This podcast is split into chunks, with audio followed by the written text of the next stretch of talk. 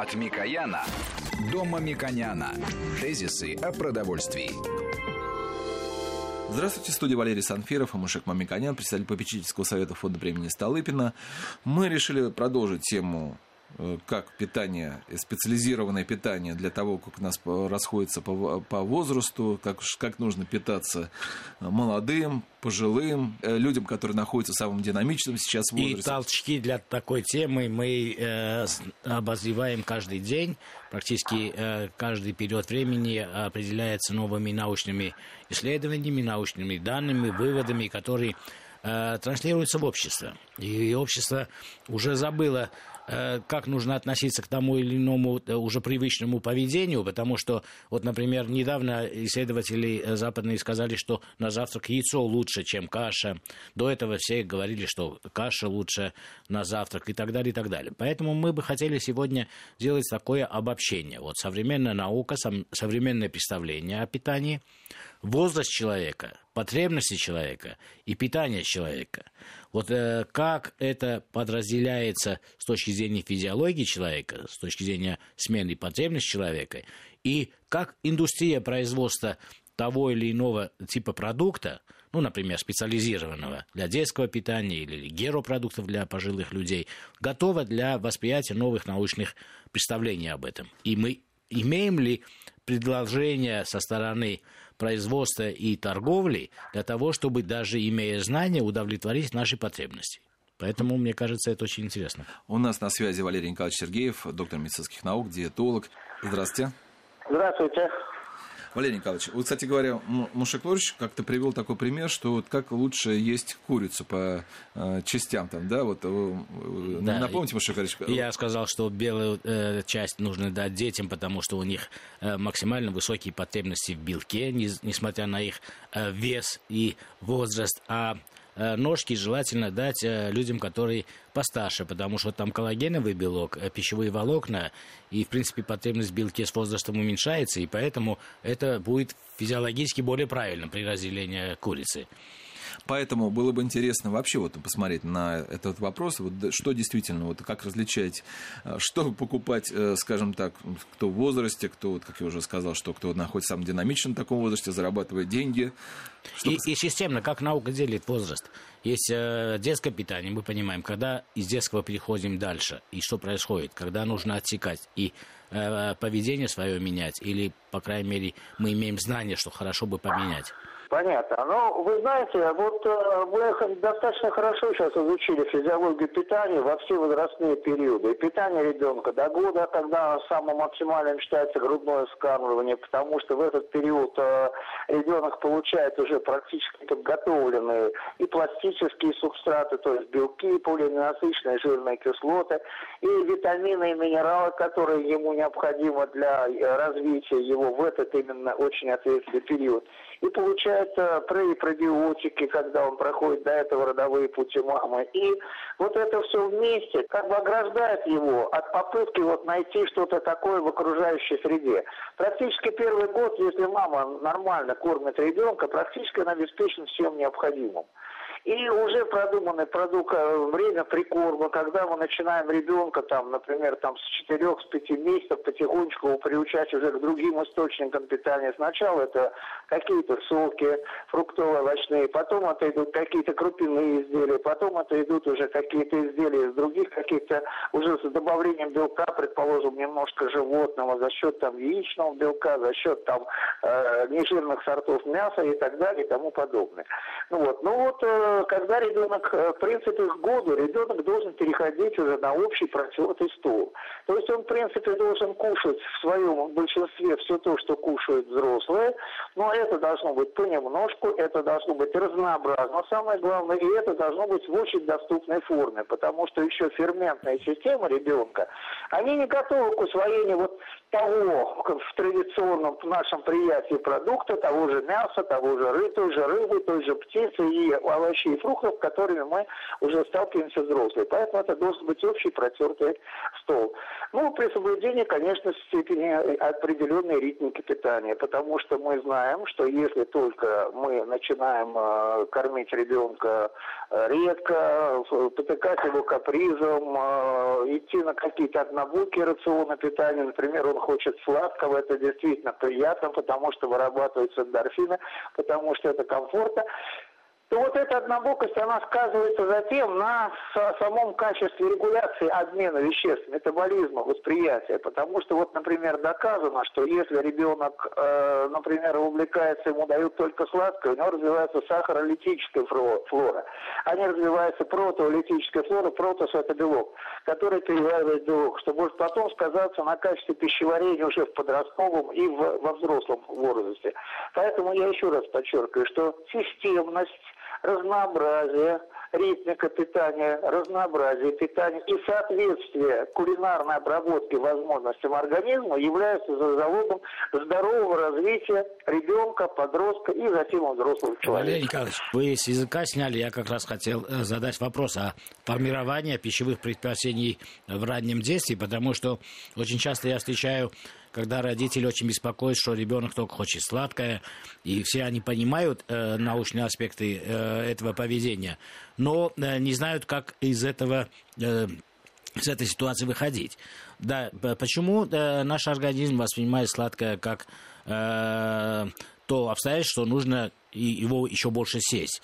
Эволюционно почему так произошло. И э, как избежать и как переводить постепенно. Если э, формы э, детского питания, которые имеют э, сладкий вкус, но не имеют э, сахара в том э, виде, который мы э, предполагаем, что может нанести вред.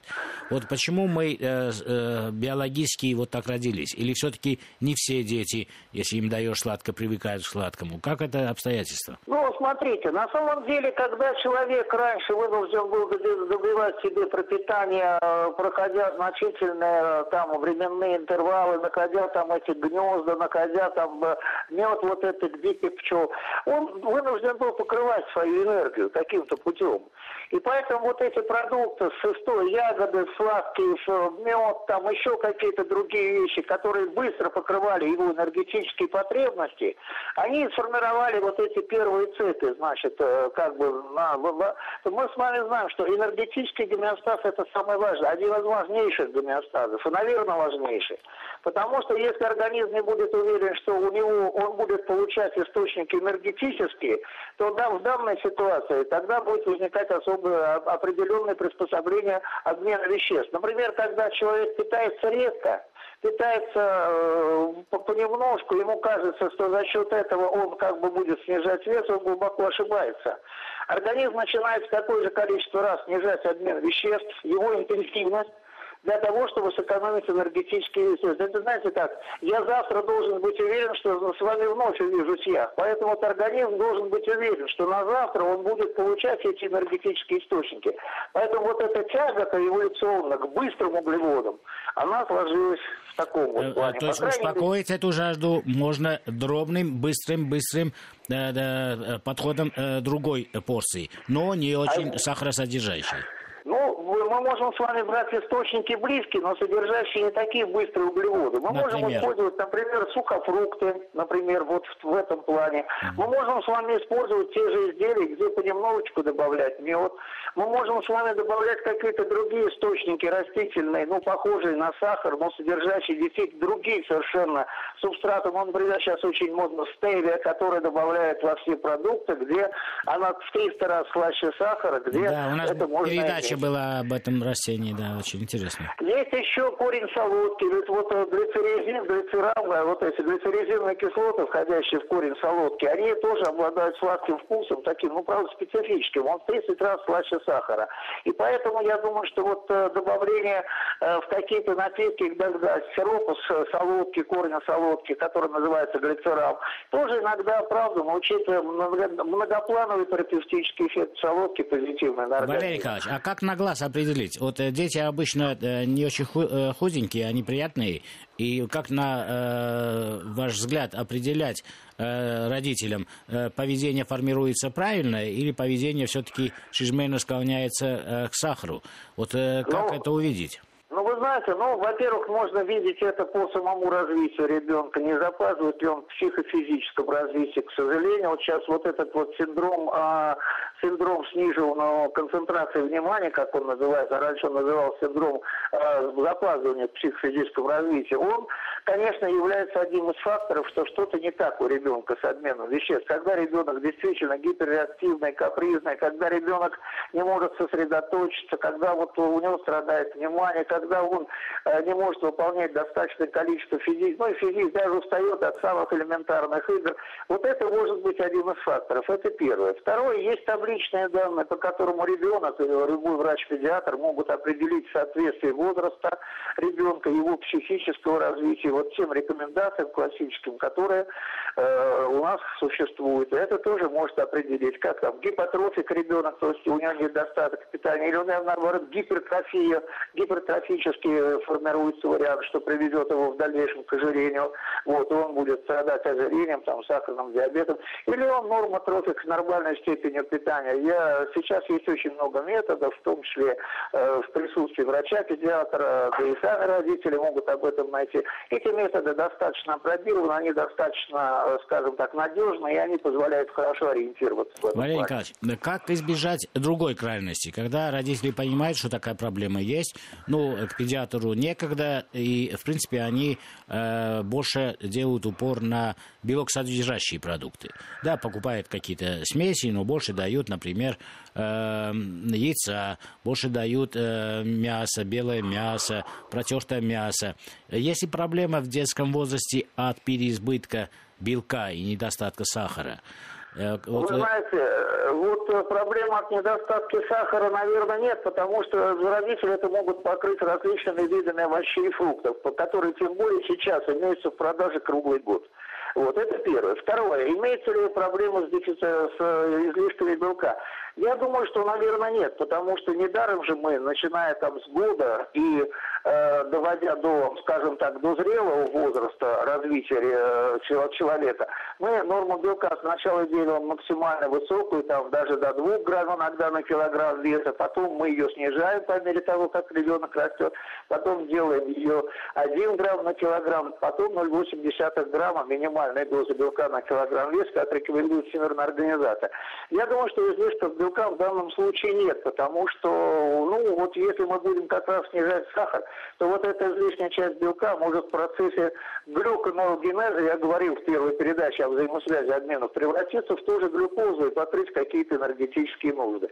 Поэтому белок мы расцениваем как универсальную валюту эволюционную, которая очень ценна для организма, но он ее будет расходовать так экономно, не будет ее никогда э, делать нам лишнее количество, там, предположим, энергетического материала для того, чтобы это отложилось. Но при этом мы рекомендуем овощи и пищевые волокна э, одновременно с высокобелковой пищей. Да, да, да. Абсолютно правильно.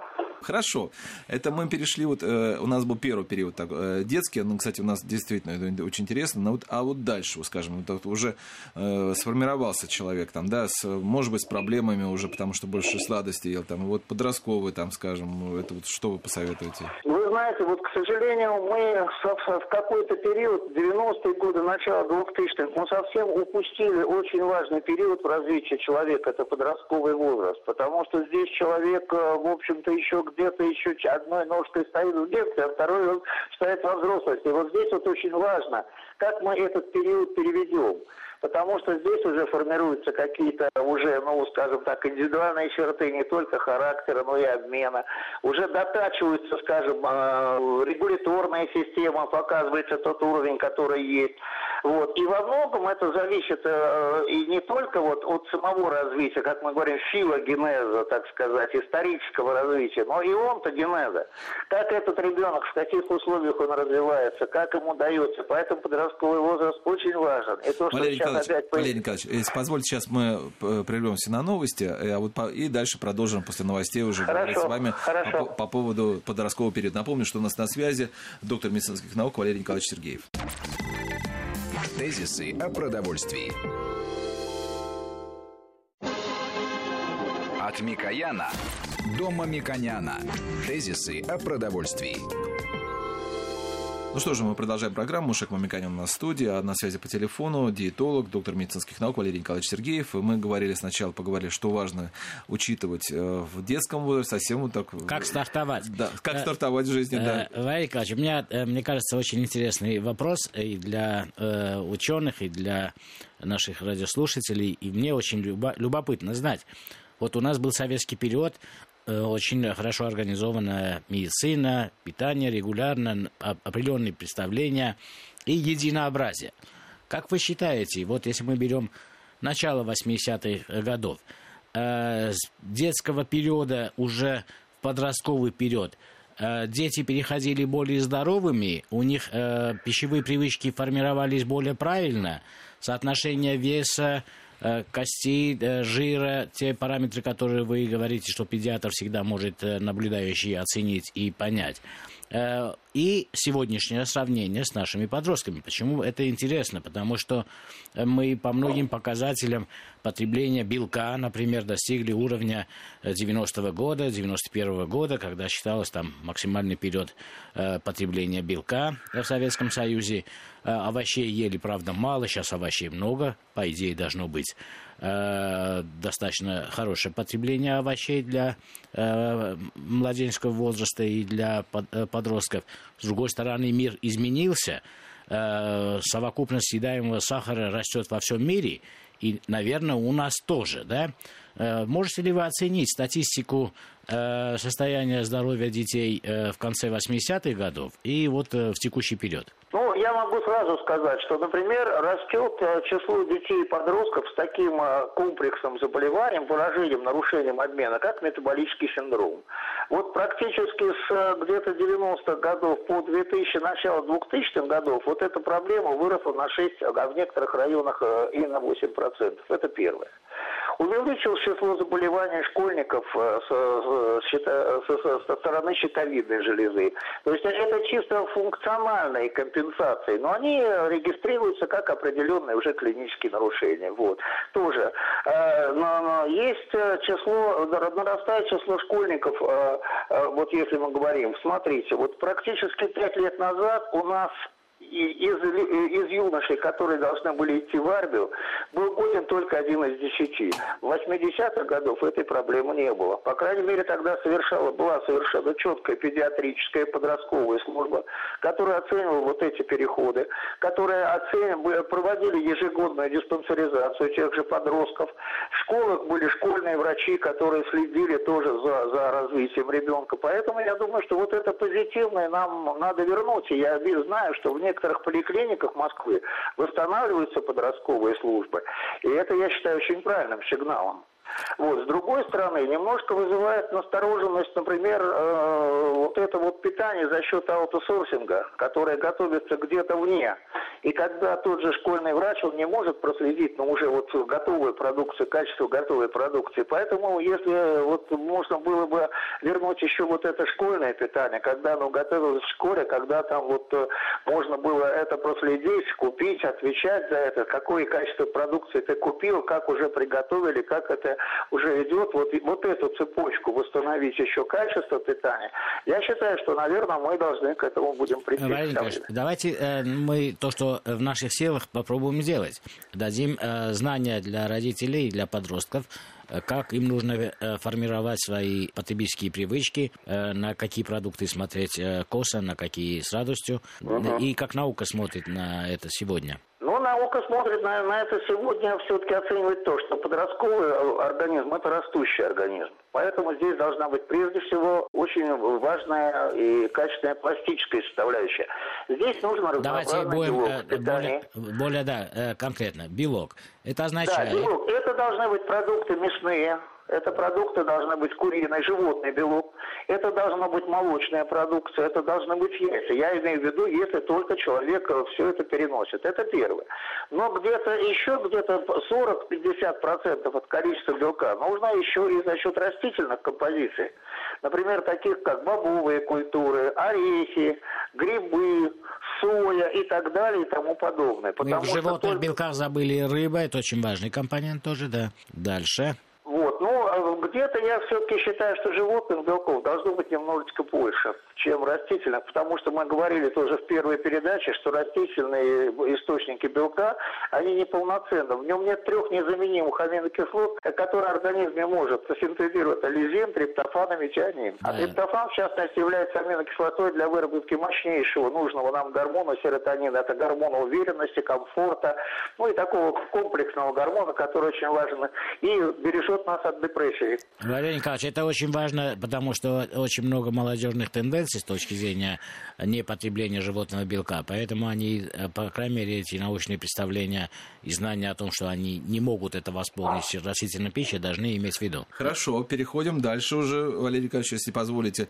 Э, период самый продолжительный, когда активная жизнь, что вот здесь вот нужно обратить внимание. И опять же, он настолько большой на самом деле, что э, надо ли как-то его подразделять, вот пока ты работаешь? Но мне представляется очень важно, вот, например, старшеклассники или средней школе. Сегодня дети достаточно крупные, и, например, по росту или по весу мальчик равен своему отцу. И очень часто, может быть, это парадоксально, но бы я хотел, чтобы наука и доктор нам подтвердил, что в данном случае э, ребенку, подростку или старшему школьнику потребление белка нужно в два раза больше, чем э, его э, папе, который трудится не на физической работе.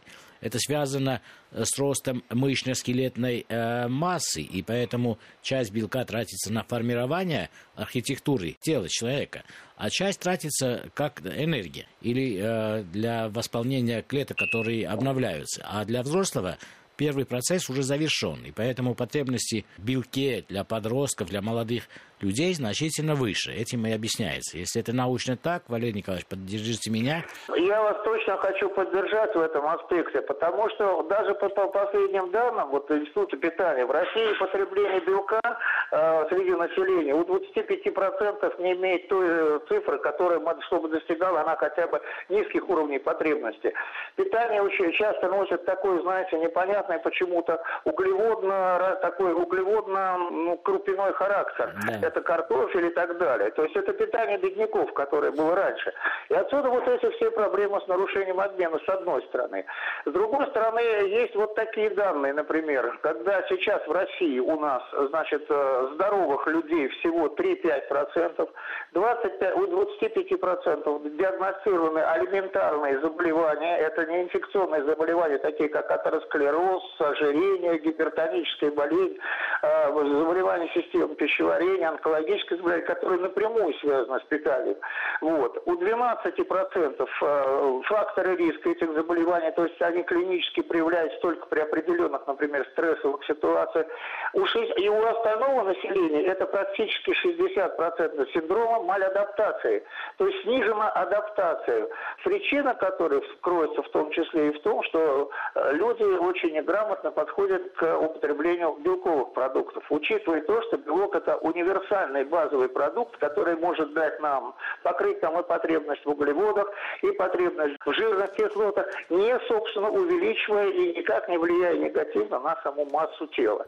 Поэтому вот эти многие перекусы, вот эти вот э, какие-то диеты непонятные, э, они непонятны сами по себе диеты, например, которые используют очень многие молодые женщины для разгрузок. Они садятся Валерий на какие-то крупины. Валерий да. Николаевич, у нас сейчас прогноз погоды, и мы продолжим вот вашу тему. Напомню, что у нас на связи доктор медицинских наук Валерий Николаевич Сергеев. Тезисы о продовольствии. От Микояна до Мамиконяна. Тезисы о продовольствии. Ну что же, напомню, что на студии Мушек Мамиконян и на связи по, э, по телефону Валерий Николаевич Сергеев, доктор медицинских наук, диетолог.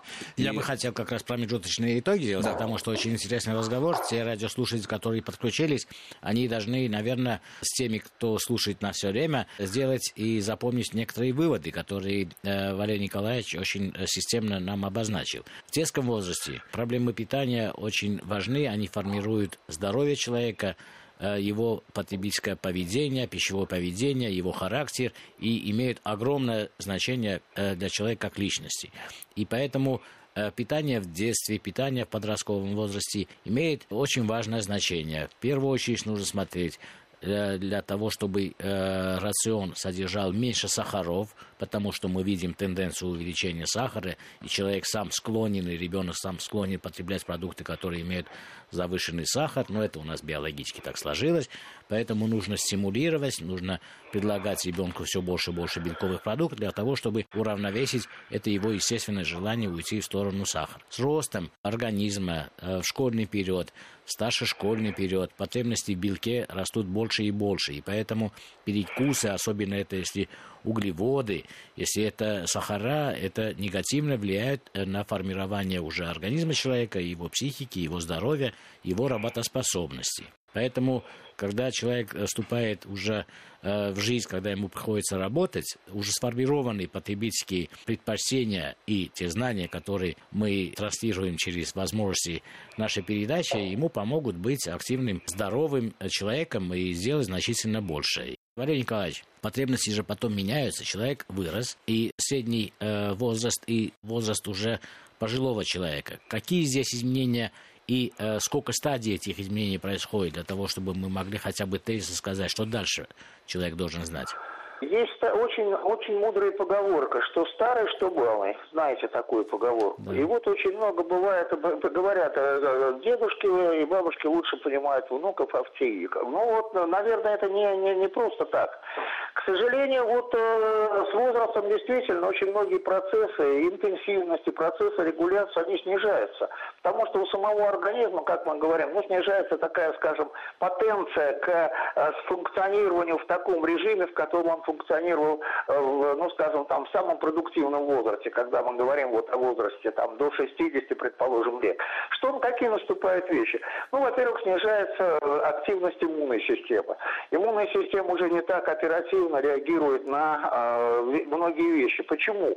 Потому что к этому возрасту все равно, хотим мы или не хотим, иногда накапливаются какие-то э, причины внутренние, которые могут влиять на ту же микрофлору кишечника, которая играет колоссальную роль в э, регуляции, восстановлении, э, скажем так, в стимуляции функции иммунной системы. Это первое. Владимир Второе. вот это, э, может быть, первое более изучено или менее изучено, но об этом больше поговорить, потому что... Нет, вы... нет, нет, это уже официальные данные. Да. Вот микробиом, микробиом пожилого человека. Вот он, он где-то немножечко иногда и напоминает микробиом вот еще такого вот, ну скажем, не подростка, но вот э, и, и уже не маленького ребенка. Только там идет восстановление его, его идет постоянная регуляция, здесь идет, к сожалению, это первый. Второй у нас момент. Секреторный аппарат желудочно-кишечного тракта тоже уже не может с такой интенсивностью, с такой оперативностью именно приспосабливаться к разнообразному питанию. Вот. Поэтому здесь мы э, должны вносить некоторую, в общем-то, ограничительность в питании пожилого человека. Прежде всего, по статистике мы получаем, что на первом месте у нас стоят боятся э, болезни сердечно-сосудистой системы, которая связана с нарушением углеводного жирового обмена. Поэтому, естественно, мы в питании пожилого человека рекомендуем им, во-первых, немножко меньше порций кушать. Вот, потому что для того, чтобы кушать. Во-вторых, ритмику питания мы можем увеличить. Если в среднем э, здоровый человек питается 4 раза, то пожилой человек может питаться 6 раз в день. Понемножку, но часто, разнообразно. Третье, мы должны все-таки пожилому человеку э, рекомендовать какие-то дополнительные вещи, потому что круг продуктов, которые он может усваивать, он тоже ограничен.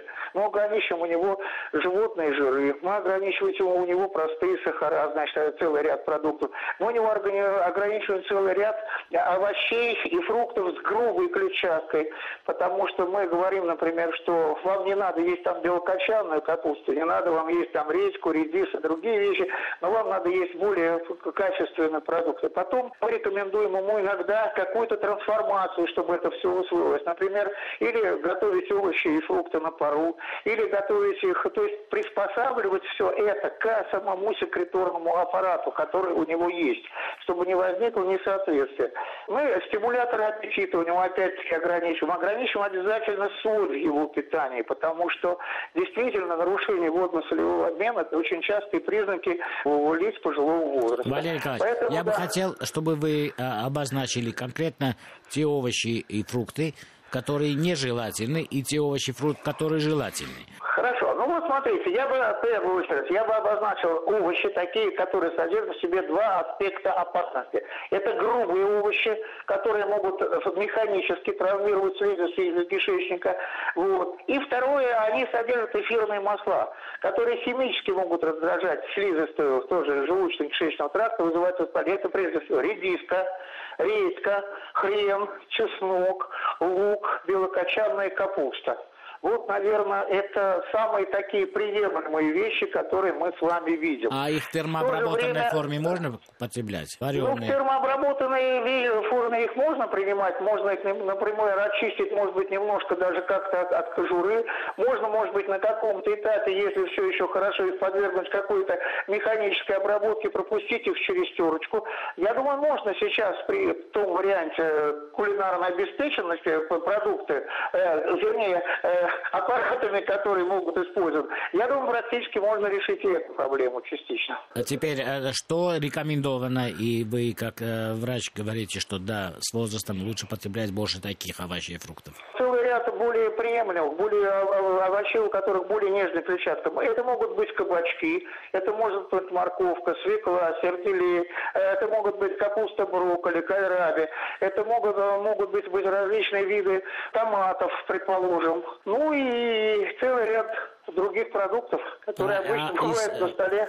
Фрукты, ягоды, вот э, этот аспект, как вы скажете? А, вы знаете, фрукты и ягоды здесь опять, вот э, здесь очень хорошо использовать все-таки, вот э, как бы не хотели, очень сладкие источники сахарозы в питании, я бы не рекомендовал. Это прежде всего виноград, это бананы, это, наверное, финики, это, наверное, плоды манго, это, это наверное, это, это то, что мы, мы не рекомендуем. А то, что мы предпочли бы с вами для пожилых людей? Ну, витамин D это можно использовать э, продукты, это жирную рыбу, обязательно, не, не, вот я из, хотел сказать, из, это из один из первых продуктов. 4, по, по 70-100 грамм 4 раза в день мы должны использовать жирную рыбу или продукты, содержащие, ну, препараты, содержащие рыбий жир. Вот. Э, ну, по, э, по белку, Валерий Николаевич, мы сейчас по белку вернемся. Я бы хотел, чтобы вы сказали конкретные фрукты, которые рекомендованы э, с возрастом, вот за 60. Вот какие фрукты вы рекомендуете? Ну, я вообще, как поливитаминные фрукты, я бы рекомендовал такие, как чернику, я бы рекомендовал малину, я бы рекомендовал, наверное, все-таки цитрусовые, вот, если они хорошо переносятся. Ну вот, наверное, прежде всего как-то так. То есть вот. все-таки ограничено. Теперь по белку. Белок очень важен и для э, людей, которые имеют э, возраст. Что лучше переносится, переваривается? Вот какие э, вы рекомендуете белковые э, продукты? Мы начали с рыбы, это все понятно. Да, это, рыба, да? затем, затем птица. Ну и, конечно, все-таки нельзя уходить от э, некоторых сортов э, и красного мяса. Хотя мы его ограничим, потому что очень часто у пожилых людей мы диагностируем повышенное количество мочевой кислоты. Многие думают, что врачи, что это путь к подагре, но это, скорее, бывает еще и реакция организма на сильный оксидативный окислительный стресс, который возникает у пожилого человека. И тогда сам организм вынужден синтезировать какие-то моменты в повышенном количестве, какие-то вещества, которые это нейтрализуют. И вот иногда повышение мочевой кислоты вот, и превышение билирубина мы расцениваем как вот эту реакцию для того, чтобы ограничить, ограничить свой организм вот излишнего воздействия вот продуктов такого вот окислительного. Каких? Это э, красного мяса. Это означает говядины, баранины, свинины. Да, ну их надо немножечко ограничить. Их да. нужно ограничить, э, их можно употреблять, может быть, не чаще, чем одного-два раза в недельку. Здесь очень неплохо еще идет вот кролик, как такое диетическое мясо. Иногда оленина вот идет на севере очень хорошо. И очень много сейчас там предлагается функциональных продуктов на основе в том числе и мясных изделий, более адаптированных. А яйцо с возрастом разве не является это диетическим продуктом э, с точки зрения э, потребностей человека? Там же идеальный белок в яйце. Это обязательно. Мы просто не, не сказали. Вы сказали о курице, но не сказали о яйце. Вот, подчеркнув все-таки приоритет яичного белка, конечно, конечно. Вот сыры. Яичный белок сейчас... это оптимальный, универсальный белок. Я Его бы хотел это... отдельный вопрос задать по сырам, потому что сейчас э, э, огромное количество предложений, э, маркетинговых идей. Козий сыр, есть овечий, есть коровий, сырные продукты. Скажите конкретно, я понимаю, что вы скажете, э, ешьте сыр, где нету соли или соль минимальна. А есть ли предпочтение, из какого вида молока это сделано? Сейчас очень ценится козий сыр, овечий сыр. Сейчас очень много различных других источников, и каждый из них имеет, в общем-то, свою специфику, потому что, с одной стороны, это говорит об особенностях этого вида животных, с другой стороны, об особенностях корма, который он употребляет. Но, тем не менее, каждый из них имеет... Я, например, очень люблю сыры мягкие, которые технологически сделаны не с использованием сычужного фермента, а с использованием обычных молочно-кислых бактерий. Вот. Мне кажется, они более предпочтительны в питании, они более легко усваиваются, не уступая практически, ну, может быть, по концентрации некоторых витаминов, минералов, вот таким вот твердым сырам. Валерий Николаевич, вы дали очень много сегодня практических нам рекомендаций, причем про всем категориям граждан. Можно запомнили, наверное, надеюсь, что если не запомнили, мы, можно посмотреть на нашем сайте. Я благодарю вас за участие в программе. Напомню, что у нас в программе участвовал доктор медицинских наук Валерий Николаевич Сергеев, Мушек Мамиканян. Программа провел Валерий Санфиров. Всего вам доброго. Тезисы о продовольствии.